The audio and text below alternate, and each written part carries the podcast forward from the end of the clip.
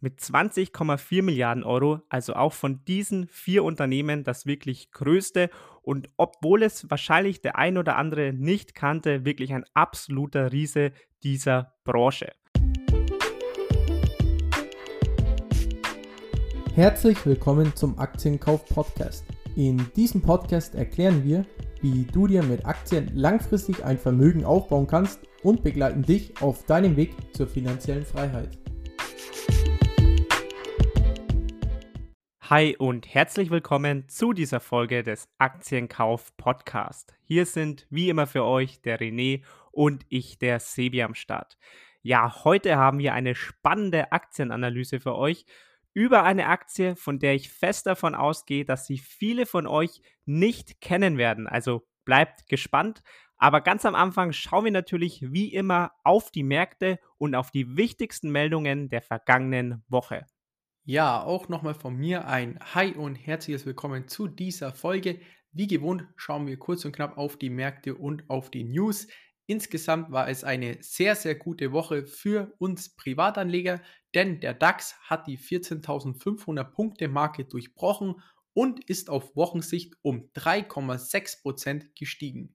Der Dow Jones in Amerika hat sogar noch stärker auf Wochensicht performt und konnte um stolze 5,3% zulegen. Also wirklich summa summarum eine Top-Woche für Privatinvestoren. Nun schauen wir uns kurz und knapp die wichtigsten und interessantesten News der Woche an. Grünes Licht für Johnson Johnson. Die Europäische Arzneimittelagentur hat den Johnson Johnson Impfstoff für Menschen ab 18 Jahren empfohlen. Somit steht der vierte Impfstoff in der EU bald in den Startlöchern. Was für Johnson Johnson spricht, ist, dass eine einzige Dosis des Impfstoffs im Vergleich zu den anderen Impfstoffen schon genügt, um den angestrebten Schutz zu genügen. Bis zum 1. Juli sollen knapp 55 Millionen Dosen geliefert werden. Ja, dann schauen wir nach Deutschland und zwar zu Adidas, denn Adidas hat jüngst Zahlen zum vergangenen Jahr veröffentlicht. Der Umsatz ist um 16% eingebrochen wobei Adidas davon ausgeht, dass in diesem Jahr der Umsatz im mittleren bis hohen 10% Bereich steigen wird. Momentan sind mehr als 95% aller Adidas-Läden wieder geöffnet. Zudem soll wieder eine Dividende in Höhe von 3 Euro pro Aktie ausgezahlt werden. Ja, Adidas ist durchaus ein sehr, sehr spannendes Unternehmen, welches wir hier im Podcast auf jeden Fall mal analysieren werden.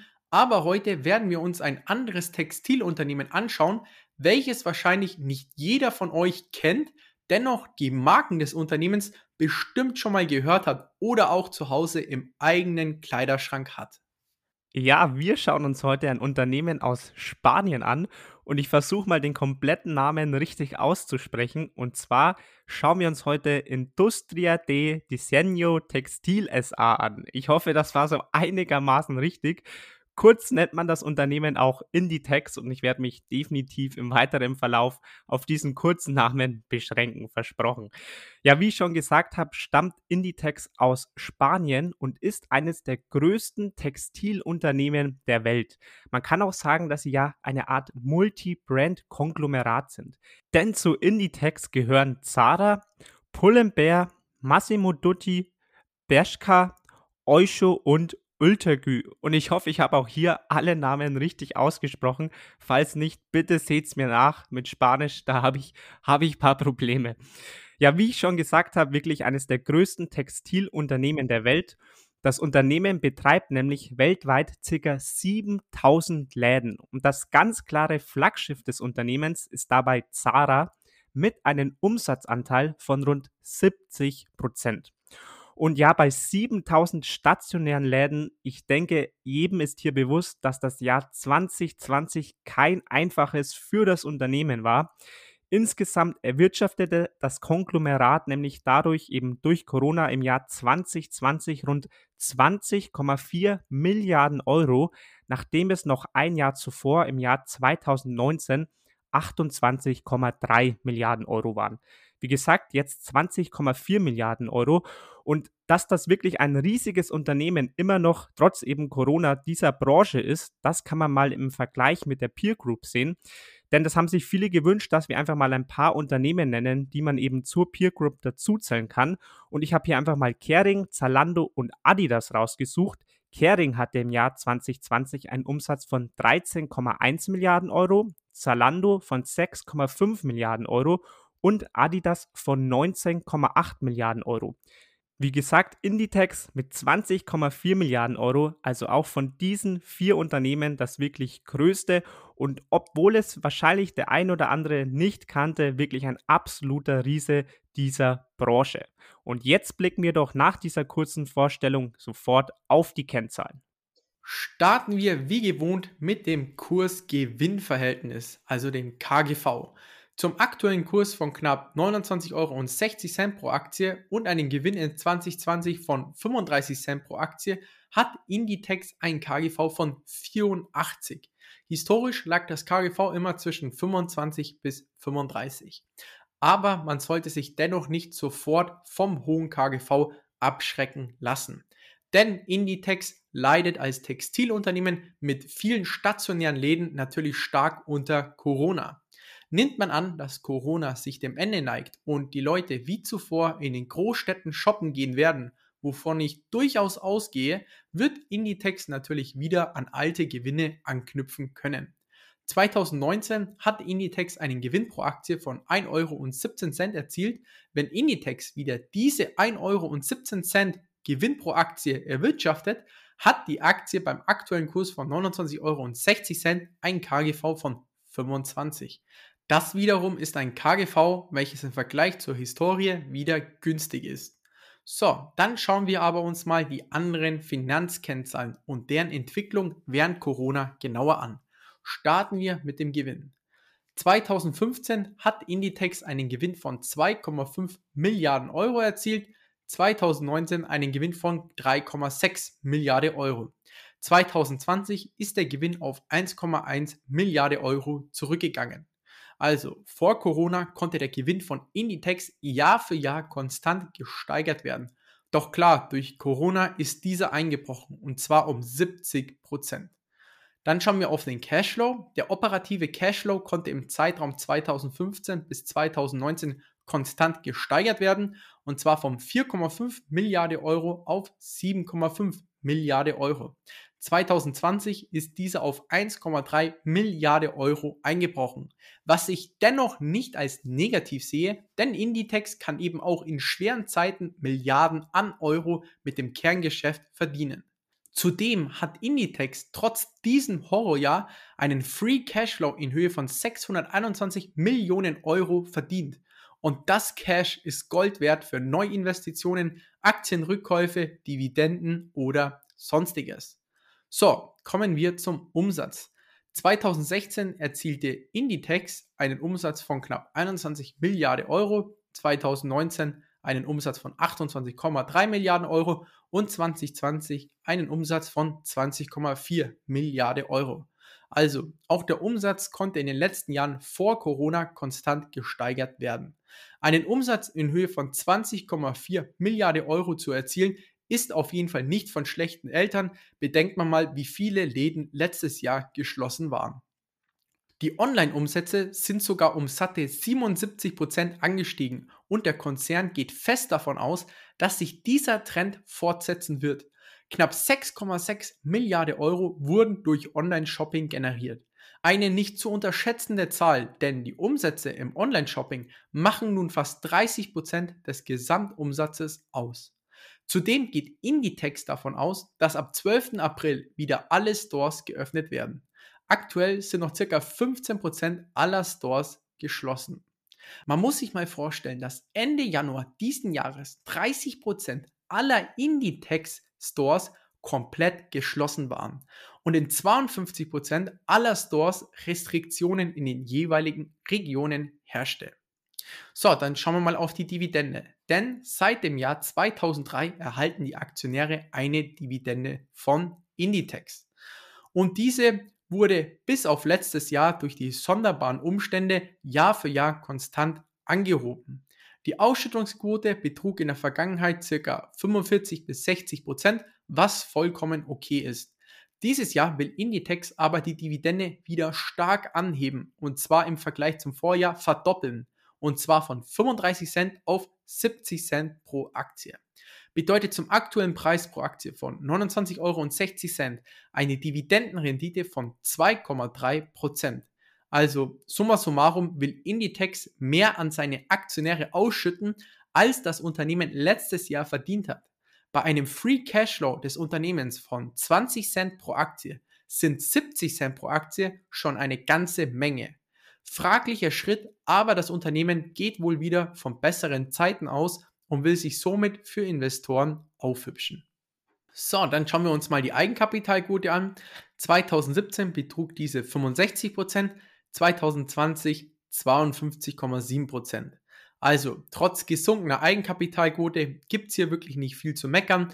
Eine Eigenkapitalquote von 50% ist auf jeden Fall sehr gesund für ein Unternehmen, um Krisen durchzustehen. Dann schauen wir auch die Eigenkapitalrendite. Diese konnte vor Corona immer sehr konstant gehalten werden. Diese war im Zeitraum von 2016 bis 2019 bei knapp 24 Prozent. Klar, die Eigenkapitalrendite ist letztes Jahr eingebrochen, aber sollte Inditex wieder zur alter Stärke zurückfinden, was ich auf jeden Fall glaube, ist eine Eigenkapitalrendite von 24 Prozent als Textilunternehmen eine wahnsinnige gute Kennzahl. So, dann die EBIT-Marge, gleiches Spiel hier. Diese betrug die Jahre davor immer circa 16 bis 18 Prozent. Also die Margen waren vor Corona auch ziemlich gut. In der Corona-Zeit hatte Inditex eine EBIT-Marge von knapp 7 Prozent, was jetzt auch nicht wirklich schlecht ist. Ich bin auf jeden Fall fest davon überzeugt, dass auch die EBIT-Marge, sobald Corona der Vergangenheit angehört, gesteigert werden kann. Zu guter Letzt schauen wir auf den Piotrowski S-Score. Dort erzielt Inditex 4 von 9 Punkten, bedeutet, die finanzielle Verfassung ist gemäß Piotrowski S-Score nicht wirklich überragend, dennoch aber okay. Ja, das waren kurz und knapp die wichtigsten Kennzahlen des Unternehmens. Sebi, wie schätzt du die Kennzahlen ein und wie gefällt dir die Dividendenpolitik von Inditex? Also ich habe wirklich nicht allzu viel zu meckern, außer jetzt der Piotrowski F-Score, der natürlich jetzt nicht allzu gut dasteht, muss ich wirklich sagen, wahnsinnig gute Kennzahlen, wie du schon so schön gesagt hast, vor allem für ein Textilunternehmen. Und auch die Dividende, die du gerade nochmal extra angesprochen hast, gefällt mir wirklich auch sehr gut. Ich glaube natürlich durch so ein Jahr wie jetzt Corona für ein Textilunternehmen ist einfach nur konsequent vom Management hier die Dividende zu kürzen. Es wäre eigentlich meiner Meinung nach der falsche Schritt, an der vorherigen Dividendenpolitik festzuhalten und dann Geld zu verbrennen für Geld, das man vielleicht eben in diesem Jahr nicht eingenommen hat. Von daher könnte ich als Aktionär in so einer Situation auch gut mal mit einer Dividendenkürzung leben. Und was man jetzt natürlich auch sieht, wie du auch schon so schön angesprochen hast, Inditex verdoppelt jetzt wieder die Dividende. Also auch hier wirklich alles im Lot gefällt mir wirklich sehr gut aus der Aktionärssicht. Also wirklich Fazit, top Kennzahlen. Blicken wir doch jetzt als nächstes natürlich auf die Chancen und Risiken. Und hier starten wir natürlich wie immer mit den Chancen. Und das ist für mich ganz klar Punkt Nummer eins, den ich ausgearbeitet habe, die Online-Sales. Auch hier hast du ja kurz schon ein paar Worte dazu verloren und ich möchte diese Punkte auch einfach nochmal aufgreifen und nochmal etwas erweitern. Denn ich glaube, jedem ist klar, dass ein Textilunternehmen oder ein Bekleidungsunternehmen heutzutage einfach einen starken Online-Auftritt braucht. Und hier macht Inditex meiner Meinung nach einfach einen starken Job über die letzten Jahre. Denn insgesamt erwirtschaftete das Unternehmen im Jahr 2020, wie erwähnt, einen Umsatz von 20,4 Milliarden Euro und wie du schon gesagt hast, René, wurden davon 6,6 Milliarden Euro online erzielt. Sprich, das sind 32 Prozent beziehungsweise ein Drittel der Umsätze, die eben durch Online-Sales generiert wurden. Und wie du auch schon richtig gesagt hast, René, im Jahr 2019 waren das noch ca. 3,7 Milliarden Euro und das ist eben ein Zuwachs von sage und schreibe 77 Prozent. Also wirklich bockstark, was Inditex hier im Corona-Jahr online generiert hat.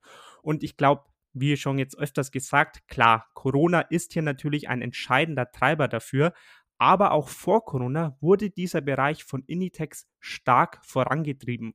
Und Inditex schreibt eben auch selbst auf ihrer Investor Relations Seite, dass dieser starke Online-Zuwachs sich auch in 2021 fortsetzen wird und hat dies auch allgemein für die nächsten Jahre als eines der primären Ziele ausgeschrieben. Und hier bin ich einfach fest davon überzeugt, dass Inditex dadurch in den nächsten Jahren wirklich stark wachsen kann, was Umsatz und Gewinn angeht, aber dass das natürlich auch wirklich einiges an Spielraum für den Aktienkurs nach oben bietet, wenn eben die Online-Sales stark ansteigen.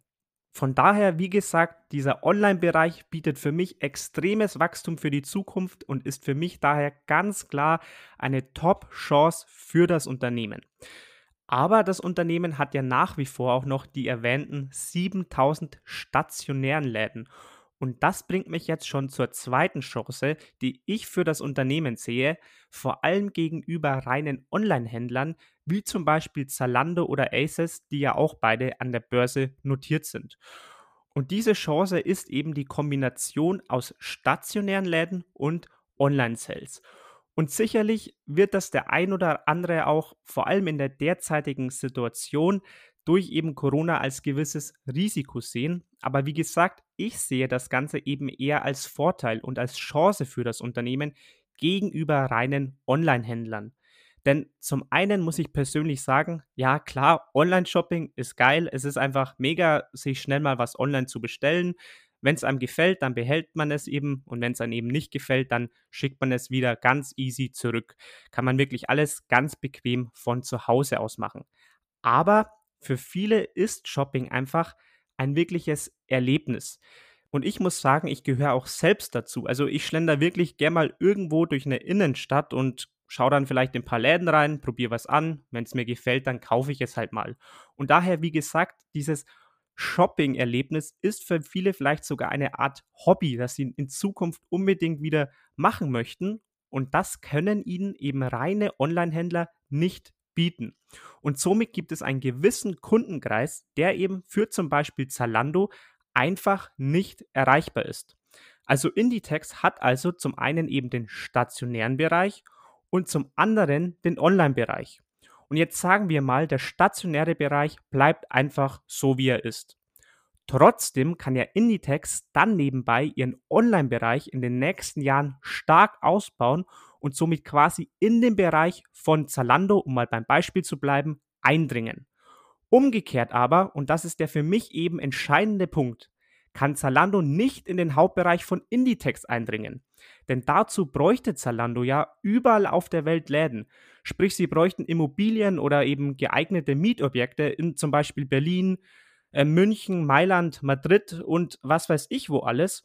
Und dass das nicht so einfach geht, ich denke, das ist jedem bewusst. Inditex eben hat aber ja diese Immobilien in allen Innenstädten der Welt schon.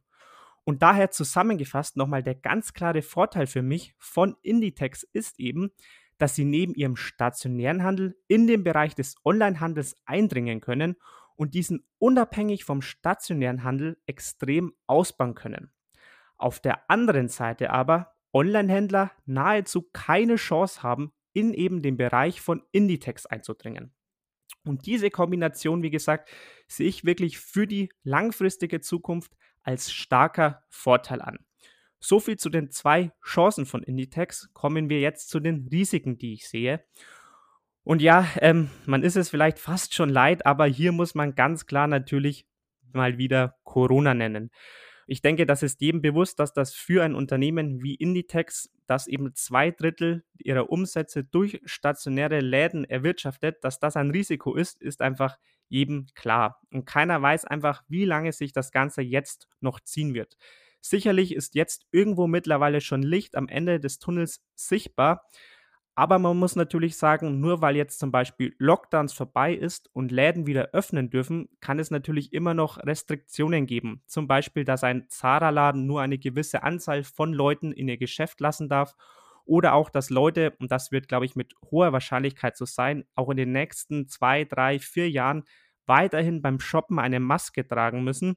Und ganz ehrlich, ich glaube, hier gibt es viele Leute, die einfach sagen, wenn ich wirklich durchgehend beim Shoppen eine FFP2-Maske tragen muss, vielleicht dann auch noch im Sommer, dann habe ich wirklich relativ wenig Lust, shoppen zu gehen. Dann bestelle ich doch lieber wieder online. Und diese Unsicherheit, wie es hier wirklich weitergeht, wie lange sich das Ganze noch zieht, in Kombination mit zwei Drittel der erwirtschafteten Umsätze in stationärem Handel ist für mich einfach ein gewisser Unsicherheitsfaktor, der hier natürlich für die Zukunft weiter ja, mitschwebt und deswegen für mich einfach ein Risiko von Inditex. Und damit zum zweiten Risiko, das ich ausgearbeitet habe, und das sind Reputationsrisiken für das Unternehmen. Ganz einfach, weil das Bewusstsein für Dinge wie Nachhaltigkeit oder auch Ethik allgemein immer mehr zunimmt. Und das ist definitiv eine sehr, sehr positive Entwicklung. Aber eben für Inditex sehe ich dadurch ein gewisses Risiko. Denn zum Beispiel eben in Verbindung mit Zara gibt es immer wieder Skandale rund um Kinderarbeit oder allgemein schlechte Arbeitsbedingungen, unfaire Bezahlung oder dass vielleicht die Löhne angeblich mal komplett ausgeblieben sind. Und ja, sind wir mal ganz ehrlich, und da muss ich auch wirklich sagen, da fasse ich mir selbst an die Nase, aber wenn wir irgendwo in Deutschland oder Europa ein T-Shirt bei Zara für 9,90 Euro kaufen, wie viel kann dann tatsächlich für eine faire Bezahlung der Arbeiter übrig bleiben? Und hier muss, glaube ich, das Unternehmen in Zukunft unbedingt etwas für ihre Außendarstellung tun, um eben Reputationsrisiken zu vermeiden und aber natürlich vor allem müssen sie auch viel für faire Arbeitsbedingungen oder eben faire Löhne in Zukunft tun. Nur dann ist eben das Problem, kann man dann wirklich noch ein T-Shirt für 9,90 Euro anbieten? Aber genau das ist ja eben wiederum die preisliche Zielgruppe von einem Unternehmen wie Zara oder Bershka. Und hier könnte, glaube ich, in den nächsten Jahren ein wirklich großes Problem für das Unternehmen entstehen. Denn klar, Zara könnte die Preise erhöhen, um eben faire Arbeitsbedingungen zu schaffen. Nur ist dabei dann eben die Frage, ist die Zielgruppe von Inditex allgemein denn überhaupt bereit, statt 9,90 Euro auf einmal vielleicht 25 Euro für ein T-Shirt zu zahlen? Und hier den richtigen Weg zu finden, könnte, glaube ich, in den kommenden 10 oder 15 Jahren eine sehr schwierige Aufgabe für Inditex werden, aber natürlich auch allgemein für Unternehmen, die eben in dieser Branche im Niedrigpreissegment angesiedelt sind. Und das sehe ich einfach für die Zukunft ja als Risiko hier wirklich den Spagat zu schaffen. Wobei ich hier abschließend auch sagen muss, dass ich glaube, dass hier ein gewisses Paradoxon vorliegt. Denn klar, die allermeisten von uns befürworten faire Löhne und faire Arbeitsbedingungen. Aber wer von der Inditex-Zielgruppe ist denn dann auf der anderen Seite auch wirklich bereit, 15 Euro mehr für ein T-Shirt zu zahlen, um irgendwo auf der Welt in einem anderen Land ja diese fairen Arbeitsbedingungen zu finanzieren oder zu gewährleisten? Und das ist eben, wie gesagt, glaube ich, ein gewisses Paradoxon und von daher glaube ich, dass eben trotz dieses Risikos die Nachfrage nach Billigmode auch in Zukunft gegeben sein wird.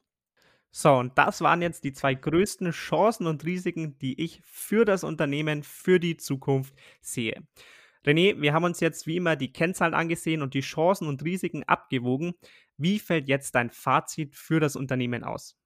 Alles in allem gefällt mir Inditex sehr, sehr gut und was man nicht vergessen darf, was mir besonders gefällt, ist die Aktionärstruktur von Inditex.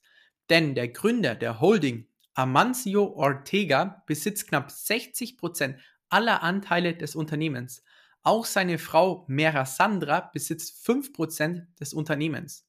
Zusammengenommen macht das bei einer Marktkapitalisierung von Inditex in Höhe von 93 Milliarden Euro ein Vermögen von 60 Milliarden Euro. Und eben da die Gründer und sozusagen Eigentümer des Konzerns so stark an der eigenen Holding beteiligt sind, ist das ein enormer Pluspunkt für Initex. Denn diese denken nicht kurzfristig, um zu schauen, wo man eventuell für die nächsten Quartalszahlen die Gewinne oder sonstige Kennzahlen aufputschen kann, sondern konzentrieren sich langfristig auf die Entwicklung des Unternehmens. Und genau solch ein langfristiges Denken wünschen wir uns doch als langfristige Investoren. Was auch auf jeden Fall für Inditex spricht, ist, dass das Geschäftsmodell total einfach verständlich ist. Die meisten von euch kennen Zara, Zara Home oder auch die anderen Marken. Und wir beide sind ja große Fans davon, Aktien von Unternehmen im eigenen Portfolio zu haben, deren Produkte oder Dienstleistungen wir auch selbst im Alltag benutzen. Auch online ist der Konzern mit seinen Marken sehr gut aufgestellt, weshalb der Konzern auch stark davon ausgeht, dass das Unternehmen im Segment Online-Verkäufe weiterhin stark zweistellig wachsen wird. Da ich aber großer Aces-Fan bin in Sachen Online-Shopping und jetzt aktuell nicht den engsten Bezug zu Inditex und deren Marke habe, ist es für mich aktuell kein Investment. Dennoch werde ich mir Inditex auf jeden Fall auf die Watchlist packen. Aber für Leute, die gerne bei Zara shoppen, ist es durchaus aktuell eine sehr, sehr attraktive Investmentmöglichkeit. Ein sehr durchsichtiges Geschäftsmodell, gesunde Zahlen, ein super Management und super Eigentümer. Was will man eigentlich mehr? Ja, Sebi, wie sieht das Ganze bei dir aus? Ja, grundsätzlich sehe ich das Unternehmen auch als einen sehr spannenden Investment Case an, denn sie sind einfach in einer sehr sicheren Branche tätig. Du hast gerade gesagt, ein ja durchsichtiges Geschäftsmodell und dem kann ich wirklich nur zustimmen und ja, diese Branche ist, glaube ich, auch einfach zukunftsträchtig. Sprich, wir werden uns mit sehr hoher Wahrscheinlichkeit auch in Zukunft alle weiter Klamotten anziehen. Und was mir einfach am meisten gefällt an Initex, ist einfach die Kombination aus stationärem Handel und Onlinehandel, der eben, glaube ich, in den kommenden Jahren beim Unternehmen noch ordentlich boomen wird. Insgesamt würde ich dir daher auch zustimmen, dass Inditex auch für mich ein Watchlist-Kandidat ist, da mir das Geschäftsmodell wirklich sehr gut gefällt. Was für mich aber der Knackpunkt ist, ist die hohe derzeitige Bewertung. Denn, ich habe es gesagt, zwei Drittel der Umsätze werden eben nach wie vor weiterhin durch den stationären Handel erzielt. Und wenn dieser nicht bald wieder richtig ins Laufen kommt, dann ist der derzeitige Kurs für mich einfach zu hoch. Und hier sind für mich einfach zu viele Unsicherheiten in diesem Aktienkurs mit drin. Deswegen ist die Aktie, wie gesagt, auch für mich ein Watchlist-Kandidat und bei stärkeren Kursrücksetzern kann man sich ein Investment auf jeden Fall nochmal genauer überlegen. Und wenn kein Rücksetzer kommen sollte, dann macht das auch nichts, denn ihr wisst ja, einer Straßenbahn und einer Aktie darf man nie nachlaufen. Nur Geduld, die nächste kommt mit Sicherheit, wie André Costolani so schön gesagt hat.